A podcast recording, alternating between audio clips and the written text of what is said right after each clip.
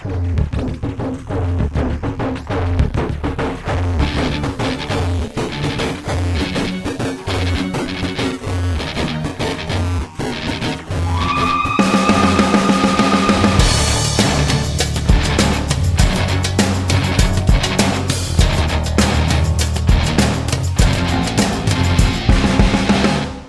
Produit avec le soutien de la MDJS. Bienvenue les amis, nous sommes euh, sur Radio Ma'alif, euh, icône, icône euh, qu'on ne présente plus. Et j'ai aussi des invités qu'on ne présente plus, mais que je vais quand même présenter. À ma gauche, euh, Mouna Belgrini, qui fait partie de la famille Radio Ma'alif. Comment vas-tu Mouna? Plutôt bien, j'ai envie de dire. Ça va. Ouais, comment ça va? Bien, bien. Euh, J'adore ton look. Merci. je fais une petite crise. euh, est-ce- qu'on peut le décrire aux gens qui. Non, ça, ça va être difficile, mais disons que je. Ouais, si, je ressemble un petit peu à un danseur de rue de Marseille des années 80. Voilà, voilà. Mais un je peu, le un vis peu bien. vin- vintage sportwear 80, exactement. Voilà. Euh, bah, je suis très. Pourquoi tu rigoles Non, parce que c'est une petite crise de la quarantaine, mais je l'assume. Donc tout va bien. Avec nous également euh, Rim Khalidi. Je suis très content de te recevoir parce que euh, déjà bonjour Bonjour. et parce que j'apprends que tu lances un podcast Liumnes. Alors on connaît ton site. Euh, bah, Parlons un peu de ce podcast. Bienvenue dans la famille, c'est super. Merci de me recevoir encore. J'ai adoré l'expérience de la dernière fois. Nous, on a fait des textes à rallonge pendant huit ans et on s'est dit qu'on allait franchir le pas de l'oralité. Et du coup, euh, mon expression préférée d'Alija, qui est Khalqin Saada, a donné lieu à un podcast où on reçoit des Neslium pour, euh, pour parler, donc des artistes ou des entrepreneurs ou des porteurs de projets associatifs, etc., pour Et où- parler de ce qu'ils font. Où est-ce qu'on peut les écouter ces podcasts Bah, toujours sur Lumnes, euh, sur, Sur le, le site, magazine. sur le site. Sur le site du magazine, euh, lumnes-magazine.com. Ok, ben écoute, bienvenue dans la famille des podcasteurs. Merci. Euh, de qui veux-tu nous parler puisque tu es au micro? Alors moi, je vais vous parler de Fatna Bint Hussein et je vais vous raconter mon histoire personnelle. Non, je rigole. Mais une- en tout cas, une histoire. Comment ça tu euh, rigoles? Tu peux pas nous faire un teasing pareil? Dire je rigole. Mais il y y, a une- il y, a une- il y a quelque chose de Un fond de personnel. vérité Il y a un fond de vérité dans ça parce que bon. euh, Moi je raconterai aussi mon histoire personnelle. Ah. Alors Fatna Abdel Hussein, qui est donc une chanteuse, euh, l'une des chanteuses iconiques de la Haïta, sinon la plus iconique. Donc elle est de Sidi Ben euh, au lieu de Doukela, d'où vient ma famille euh, et donc d'où le lien avec la petite histoire, j'allais dire, qui est la mienne. Donc elle a un répertoire euh, énorme de chansons. Euh, on dit d'elle euh, qu'elle a chanté plus de 200 chansons pendant plus d'un demi-siècle. Elle est considérée donc comme l'une des plus grandes chirettes euh, qu'ait connu euh, le Maroc et le Maghreb en général. Elle a même réhabilité d'une certaine manière la place de la chira, l'image de la chira. Bon, elle a une enfance difficile comme souvent euh, les chirettes iconiques euh, et les grandes chanteuses euh, et les divas arabes, j'allais dire. Elle est euh, orpheline, donc elle a bon, elle a une enfance euh, compliquée. euh, elle a été euh, prise en charge par sa sœur, etc. Avec toutes les tensions que ça supposait, parce que bon, elle a fait le choix radical d'aller vers sa De passion, chanter. de chanter, de se libérer d'une certaine manière, etc. À une époque où, bien entendu, ce n'était pas naturel. Donc elle a un charisme, on lui reconnaît un charisme et une personnalité très forte, sa voix est hyper reconnaissable, elle a une, voix assez euh, à la fois chaude, euh, profonde et euh, assez assez euh, rock même, j'allais dire, écorchée quelque part, donc on la reconnaît tout de suite. Pour moi, la chanson, euh, la musique de Fatna Abdel Hussein, Elle a la voix de quelqu'un qui a fait une carrière sans micro en fait dans la première partie de sa carrière en tout cas. Ouais, donc il a C'est-à-dire- utilisé les cordes a vocales. Euh, ouais, C'est-à-dire donc beaucoup de puissance et un côté vraiment euh, une émotion brute quoi. C'est c'est très très souvent tous ceux qui ont euh, que ce soit les- euh, mais même dans le rock, hein, il y a beaucoup de gens qui ont commencé à jouer euh, dans la rue ou dans les salons et ils ont une capacité à, à captiver qui vient justement de cette expérience parce qu'ils s'en sont sortis euh, par le haut et non pas euh, par l'abandon ou, ou l'oubli. Donc ça donne quelque chose toujours euh, quand on est dans cette génération, ça donne quelque chose d'assez d'assez intense. Voilà, c'est le mot que je cherchais. Exactement. Et pour moi, la musique, euh, bon, je suis pas une, une professionnelle de la Haïta, quoique, comme la dernière fois, j'ai fait un petit clin d'œil au, au travail de, de Brahim. Mezned. Il a sorti donc l'anthologie de la Haïta il y a pas longtemps, il y a deux ans, il me semble. Euh, Non, Pour le moi, temps la- va vite. Il y a deux ans, c'était à peine les débuts de Corona. hein. c'était bien plus longtemps que ça. Peut-être, Ouais, je sais ouais, plus, bien j'ai plus plus la notion du temps. Mais pour moi, s'il y a une mémoire génétique, elle s'applique à ce genre de musique. Enfin, quand on écoute, euh, enfin, pour moi, il y a une mélancolie qu'on retrouve rapidement, euh, euh, la mélancolie de l'exil, la mélancolie des passions tristes, la mélancolie des amours non partagés. Et ça, on le ressent, moi. Enfin, quand on écoute euh, Fatma Abdelhoussine, il y a quelque chose qui est de l'ordre. Il y Voilà, l'ADN plus que. on peut pas ne pas être sensible à ce genre de musique. Et là, pour conclure sur la petite anecdote personnelle, mon grand-père, donc euh, feu mon grand-père qui était d'Oukali, a passé les deux dernières années de sa vie à écouter Fatna Hussein à son chevet. Et donc, euh, c'est pour ça que c'est un rapport euh, familial. euh, et- assez particulier. Ben moi, je, je pense que Reda va avoir une histoire à raconter, mais moi, j'avoue que l'Aïta, je connaissais pas du tout avant non plus, et que malheureusement, je l'ai découvert comme beaucoup, bah, avec une, une triste anecdote qui est reprise notamment dans l'une des paroles de Hoba Hoba. Ouais, donc, Alesh euh, la fameuse- voilà, c'est la je pense que c'est la première fois que mon cerveau a capté ce nom. Par la suite, bien sûr, j'ai découvert l'artiste, mais oui, c'était mon premier contact avec Fatna Ben Houssen. Ouais, moi j'ai envie de dire beaucoup de choses, mais euh, Shikha, Shikha qui aujourd'hui sonne un peu dégradant, Péjoratif, mais- c'est le, le féminine de Shir. Ouais. Voilà, donc c'est Titre honorifique, Voilà, normalement. c'est la patronne. Euh, oui, bah, tu as parlé de Magatsans Fatna Hussein. C'est en fait, c'est- ça montre un peu le statut qu'elle a, puisque c'est la phrase qu'a entendue euh, notre ami euh, Saad quand il était devant le juge, euh, qui lui reprochait ses goûts de fan de métal, et il lui a dit Magatsans Fatna Hussein, qui était un moment absurde et stupide dans ce procès. Et ce qui était drôle, parce qu'en plus il a adressé à Saad, qui en l'occurrence écoutait Fatna Hussein. Mais quand ils ont pris les CD chez lui, ils ont Ils pas n'ont- pris. ils ont pas trouvé voilà. Mais pourquoi Bon, cette anecdote, euh, on la connaît, enfin on a repris ça dans Bled Schizo, mais euh, d'ailleurs c'est Saad qui l'a dit dans Bled Schizo, c'est la seule phrase que Saad dit dans huit albums de Robin, hein, parce que il, Oui. il- voilà, il fait pas les chœurs, il chante pas, il a dit ça, il l'a dit, euh, c'est lui qui la prononce dans Bled Schizo, mais non, euh, pourquoi c'est important à part, euh, c'est important parce que quand le juge a voulu symboliser le monde du Maroc, parce qu'en fait le procès était de dire vous n'êtes pas marocain, Oui. vous êtes des traîtres, vous avez renié euh, voilà votre race, votre religion, euh, vos origines, votre culture, votre famille, votre tribu, tout ça c'est ça le procès. Hein. Ouais. C'était pas, je pense que personne ne croyait qu'ils étaient des, des suppôts de voilà des suppôts du malin de Belzébuth, mais par contre c'était un procès un peu culturel. Et, Il et a invoqué il Fatna. a invoqué Fatna Hussein. Alors c'est en, en fait, euh, euh, C'est le marqueur, Voilà, c'est le de la marqueur marocanité, De la marocanité. Et c'est- c'est très très euh, bizarre parce que ce marqueur de la marocanité, moi ce que, j'appelle aussi l'ADN audio des Marocains, où tu as beaucoup d'artistes, dont évidemment Fatna Abdel Hussein, dans cet ADN audio qui est notre fond d'oreille et dans lequel on se reconnaît comme étant euh, ben, un pays ou une grande tribu, enfin en tout cas qu'on est chez nous quand on l'entend.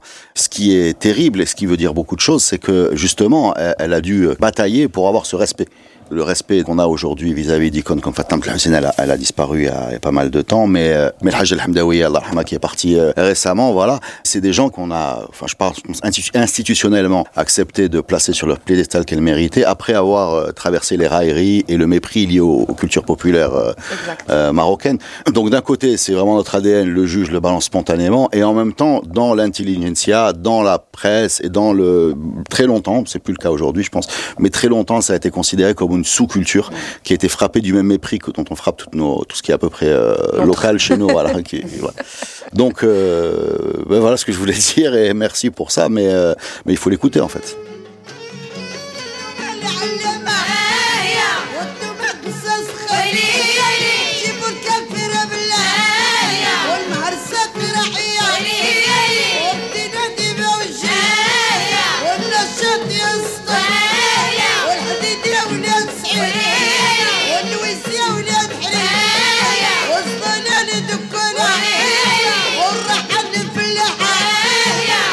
على الشط نباني والنهر رحية هادي مشات هادي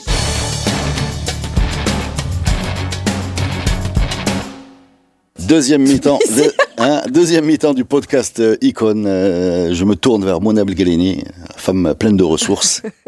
Et de qui veux-tu nous parler, s'il te plaît? Alors d'une icône que j'espère, enfin j'espère que vous allez la valider à l'échelle nationale, mais pour moi c'est déjà une icône personnelle et une icône à l'échelle souéria. Il s'agit du Ma'allem Omar Hayat.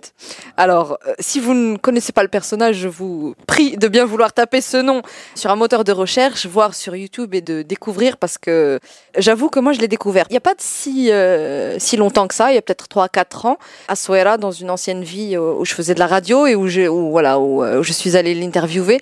Et je suis tombée en amour de ce personnage tout droit sorti de, allez, mi BD, mi film, mi, mi c'est c'est un, vrai personnage. Alors il a ce surnom de Jimi Hendrix euh, Djeltagnawit. Euh, il faut savoir que Houaoul Tsouera, il, est, il y est né, il y a grandi. À la base, c'est un artisan qui sauve euh, les instruments. Oui. Comme, tous les malmines en fait. Comme tous les malmines. Il a été initié par euh, Mahmoud Gania, et euh, c'est pas tellement de sa musique que j'ai envie de parler. C'est vrai qu'il a une super voix et que voilà, il est euh, c'est un malm quoi, euh, muhtaram. Il a eu plein de collaborations avec plein de musiciens, elle Ibrahim Malouf, enfin bref, tous ceux qui sont passés par là via le festival euh, Swera, etc., etc. Mais c'est le personnage mais que j'aime. nous parce que moi je le connais. Mais... Alors, il faut que les euh, gens sachent. Parce que c'est un peu une icône. À Swera, en tout cas, quand il se balade dans les rues, tout ça, d'abord il passe pas inaperçu, les gens s'arrêtent pour être pris en photo avec lui, tout ça, et il joue le jeu à fond. C'est un monsieur qui parle de lui-même à la troisième personne, euh, mhm. ce qui est déjà extraordinaire. Aujourd'hui, il a un peu vieilli, donc il a cette espèce de grande moustache blanche euh, et une, une bonhomie. Et euh, il m'avait à l'époque reçu dans son atelier, donc où il fabrique les instruments. Et tout autour de ce monsieur fait que pour moi, en tout cas, c'est une icône parce que voilà, il, il joue un rôle. Quand on rentre dans son échoppe, il y a un petit peu un culte de sa propre personnalité qui est d'une. Moi, je trouve ça très, très, très touchant. Il a des tout ce qui est coupure de presse. Il a eu, il a voyagé un peu partout. Il est, euh, voilà, il a ses coupures de presse en néerlandais, en, chinois. c'est le croisement Entre le, entre le Gnawi et un peu la, la gamme Tupac, Ego Trip, tout ça. tout ça, c'est ça. Qui le rappeur J'ai hein envie de dire Snoop, moi. Snoop, ouais, plutôt ouais, Snoop. plutôt. C'est Snoop. c'est le mélange de Snoop et de Guignard, voilà. C'est ça Alors donc euh, on est entouré de sa personne euh, à travers les âges et, et à travers les accomplissements on va dire euh, musicaux et autres. Et puis il euh, voilà il a plein de choses à raconter. Euh, souvent il faut être plutôt bien concentré pour suivre euh, le fil de ces histoires et puis Il est flamboyant. il est extraordinaire. Et mot. puis flamboyant, c'est le mot, le mot aussi parce que c'est peut-être l'un des rares Gnawi. Alors on sait tous que le vêtement chez les Gnawi est très important, euh, les couleurs sont importantes, etc. Mais lui, il a cette espèce justement de, de je sais pas si je peux appeler ça de l'excentricité, mais Oui. voilà, ces costumes à eux seuls sont iconiques et à eux seuls mériteraient d'avoir. un- Moi, je vois bien un musée Hayat. qu'il pourrait même gérer lui-même. Moi, j'aimerais beaucoup. Et je le dis avec, euh, c'est pas du tout. J'espère que c'est pas. Je rigole beaucoup parce que j'aime beaucoup ce monsieur. J'espère que ça sonne pas euh, moqueur parce que c'est pas du tout le cas. Euh, moi, si je pouvais, je, ouais, je, je mettrais un, un musée à Omar Hayat à Souaira, que tout le monde devrait visiter avec Omar Hayat et le rencontrer, discuter avec lui et, et voir ce qui fait de lui une icône. Parce qu'en vrai, moi, je saurais pas vous dire. Mais voilà, euh, sa musique, sa voix, euh, ses instruments, les histoires qu'il a racontées. Et puis, il y y, a cette petite anecdote aussi qu'on a tous vécu pour un peu qu'on ait euh, assisté à, à son dernier concert, euh, l'édition 2019 du festival. Ouais, vous vous souvenez de ce petit incident euh, sur scène? Où la scène s'est un petit peu effondrée quand même. Je ne sais pas si vous. Et il n'y a que quelqu'un comme lui qui Pour peut retourner sur scène et faire comme si de rien n'était et qui a emballé tout le monde et qui nous a offert un super concert quand même. Qu'il y a J'ai raison un peu Non, non, bien sûr, pas? non, Parce non, que vous regardez c'est un peu cool. comme si j'étais Non, non, c'est- icône. moi j'adore comment tu en parles. Moi je suis C'est une fascinée par icône. ton. Voilà, bah, avec devant tant de conviction, C'est- c'est- ne c'est peut valider. Je le veux. Non, non, mais c'est un bonhomme. En fait, en fait, on a l'impression qu'il. On a parlé de Snoop dans le côté ego trip, mais en fait, moi, je le vois plus proche d'un Little Richard, ces personnages un peu excentriques, etc. beaucoup voilà. cette, euh, ce Et puis qui a, rapprochement. qui a eu très vite euh, l'intelligence humaine d'ouvrir son art et d'intégrer un peu tout le monde avant même que ça soit. euh, Alors bien sûr, hein, ça a l'air évident aujourd'hui de voir des artistes euh, européens rentrer dans la musique des Gnawa, mais bon, la porte d'entrée la plus simple à l'époque, euh, enfin dans la première génération, c'était lui parce qu'il avait les codes humains, il était ouvert et donc ça se passait plus facilement avec lui qu'avec d'autres qui considéraient que leur art était une sorte de hum, chose un peu sacrée, fermée, qui devrait pas être euh, pénétrée par euh, Les Ouais, la ouais. musique, un, un Ouais, oui, un- oui, oui. C'est-à-dire que, mais de toute façon, tous les Gnawa ont ça Mm. clair dans leur tête. hein. Il y a un mec qui dit Sahara, il y a un mec qui dit Lolila. La première, elle est, euh, disons, je cherche le mot. Non, non, Ah. Sa- euh, Sahara, oui, c'est la, la musique, c'est un concert. Ou Lila, c'est le rituel. Et ils ont tous les deux, euh, ils séparent bien les choses. Mais euh, dans son cas, lui, il, il a ouvert ça très vite. Très et même son, son côté un peu Little Richards, en fait. Voilà. C'est. Euh, ouais. Et, et la présence scénique est extraordinaire. Ah non, non, tu moi je un parle bon de moi, moment, moi hein. je peux passer des heures à le voir. C'est les attitudes. Enfin voilà, c'est un, c'est un show. C'est un show. Et je pense que vous vous souvenez à l'époque où Las Vegas, euh, où Las Vegas euh, avait des espèces de stars Oui, comme oui, ça qui ça. faisaient sold out. Moi je suis sûre que lui à Las Vegas, mais Ah. mais sold out tous les soirs. moi, même si j'avais de l'argent, j'investirais dessus. Non, non, mais même, même dans les afters à, à Essaouira, ouais, ce ouais, monsieur. de vue de près, non, c'est. Voilà pour moi. Donc Ouais, euh, c'est voilà. la rockstar des Gnawa. Merci beaucoup. De rien. C'est fini Oui. On va l'écouter. Je veux bien. Le voir, c'est mieux. Quand vous aurez fini d'écouter le podcast, allez sur YouTube. Bah écoutez, écoutez ce, ce podcast en vidéo. Ah ben il existe en vidéo. Non, il n'existe pas en vidéo, c'était juste une blague. Par contre, Arman Melman va être disponible en vidéo. Merci les amis. Juste un petit bonus, hein, tu as parlé rapidement de Sidi Bnor et Sidi Bouzid. Alors, on a appris dans un podcast, euh, à chaque fois ça me, ça me scie que Bouzid, Sidi Bouzid est le fils de Sidi Bnor. Ah, je savais pas. Donc c'est chacun sa chambre en fait. Ah, c'est ouais, les- ouais. les- clair. Euh, on a, Va euh, là-bas, va là-bas, toi. Je sais pas dans quel podcast histoire on a appris ça. Merci les amis, à la semaine Merci, prochaine pour un nouveau podcast Icône.